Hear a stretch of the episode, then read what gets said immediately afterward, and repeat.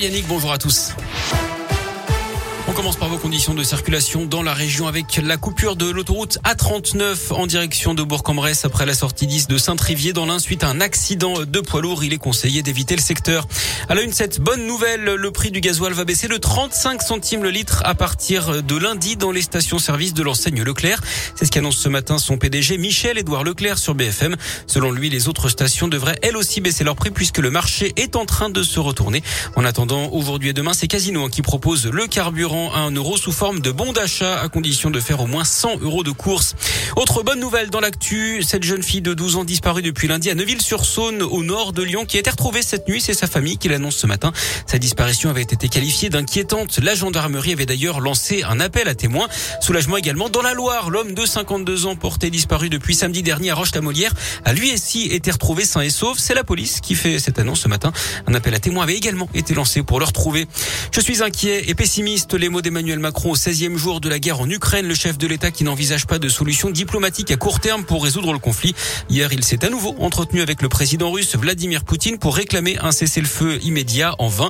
Le Conseil de sécurité de l'ONU se réunit lui en urgence cet après-midi à la demande de Moscou, alors que la Russie et les États-Unis s'accusent mutuellement de fabriquer ou d'utiliser des armes chimiques et biologiques en Ukraine. Retour au niveau 1 du protocole sanitaire à partir de lundi, fin du port du masque dans les classes pour les enfants et les adultes, en entreprise aussi, même si les employeurs pourront continuer à l'imposer. On pourra également l'enlever de manière générale à l'intérieur, sauf dans les transports, les établissements de santé et les maisons de retraite.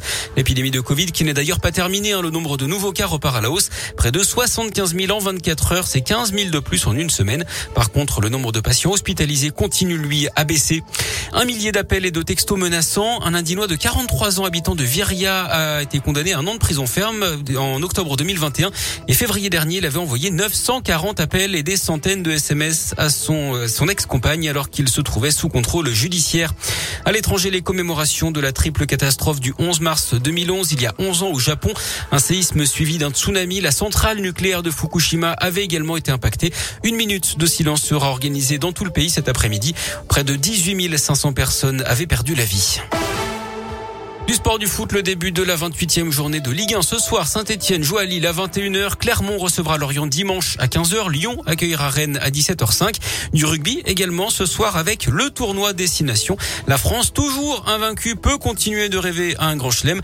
Les Bleus qui se déplacent au Pays de Galles ce soir à partir de 21h. Et puis on met le cap sur Pékin avec les Jeux paralympiques et la moisson d'or qui continue pour l'équipe de France. Les Bleus décrochent deux nouveaux titres ce matin. Benjamin Davier en biathlon et Maxime Mont Gioni en snowboard. 9 médailles désormais pour le clan tricolore, donc 6 en or.